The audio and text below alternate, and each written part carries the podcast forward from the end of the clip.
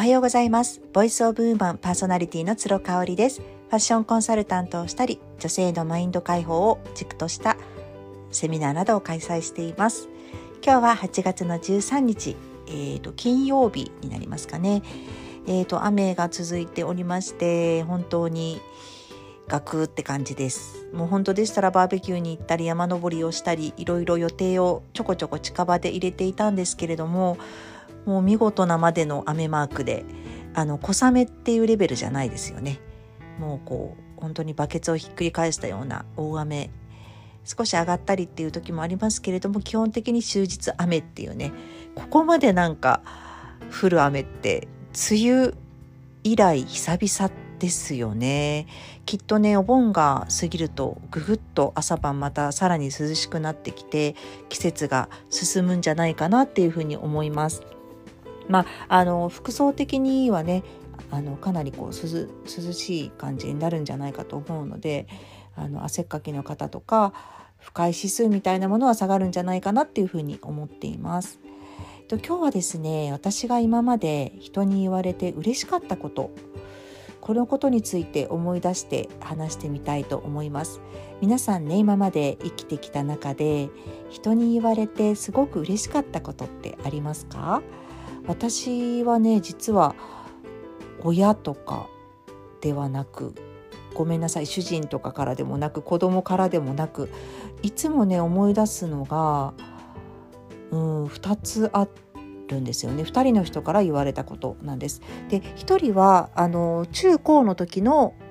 えー、親友ですね。あのもう今はね全然連絡も取ってなくて Facebook でつながってるだけになります。もちろん私東京にいたので東京に彼女まだ住んでるんですけれども彼女とはねなんかすごく深い話ができたなって思えた初めての人なんですよね。で中学高校で一緒だったんですけどすごく仲良くなったのは高校に入ってからかな。うん、一番ピークに仲良かったのは高校2年生ぐらいだったと思います。うん、でなんて言われたかっていうとあの香りって私呼ばれてたんですけどあの香りはね私にとってオアシスなんだって言われたことがあるんですね。どういう状況だったのかなちょっと忘れてしまったんですけれども覚えていることは唯一ねあのめちゃめちゃ私が落ち込んでて先生に怒られたとか例えばその時付き合っていたボーイフレンドに振られたとかなんか何でもいいんですけどとにかくめちゃめちゃ落ち込んでる時にそれを言ってもらったんですね。あの私にがオアシスだから香りに合うとすごく癒されるんだっていうのを言ってくれたんですよね。その、ね、何でもない時に言ってくれた言葉だったんでさらに覚えてるっていう感じですね。あのさっきね主人とか子供たちに言われたことはあんまり覚えてないっていうふうに言っちゃったんですけどあの主人も子供たちもすっごい私をねあの幸せにしてくれる言葉はいつもいつも言ってくれてるんです。でいつもいつも言ってくれてるからこそ忘れてしまってるっていうのはあると思うんですけれども彼女とはねあのそのね高校生の時の中高仲良かった彼女とはその後ねあの疎遠になっちゃったんですよ。うん、あの大学受験になった時に、まあ、彼女やっぱりすっごくあのエリートのねこう本当にエリートコースをその後まっしぐらになるので全然合わなくなっちゃいましたね。でお互いね1回目の結婚が早かったので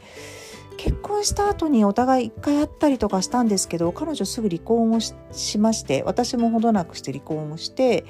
で彼女2回目の結婚をしてまた離婚もしたんじゃないかなって思うんですよね。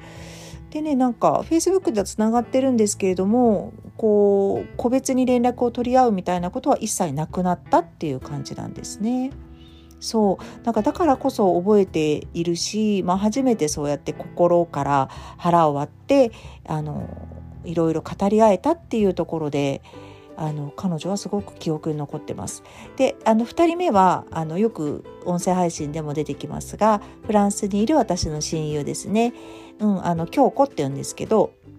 京子にね言われた言葉でねこれもねどんな時に言われたのかな忘れちゃったんですけどねあのー私がどんな犯罪を犯しても例えば殺人を犯したとしても私はあなたの味方だよって言ってくれたんですね。これもねどのシチュエーションで言われたかな？ちょっと忘れてしまったんですがもしかしたらお酒に酔ってその勢いで言ってくれたのかな？もともとねそういうこう歯の浮くようなセリフを言うタイプじゃないんですよ私の親友って。あのクールな B 型でね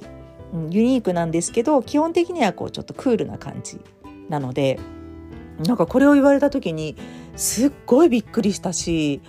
あ私も同じこと思ってるよって彼女に伝えたと思います。記憶してます。ただただただただ嬉しくってその時になんか実の親とか実の兄弟とかでもそう言ってくれるだろうかってね。あの今ね私の主治医にそれを言ったら主治医も絶対そう言ってくれるっていう自信はあるんですけれども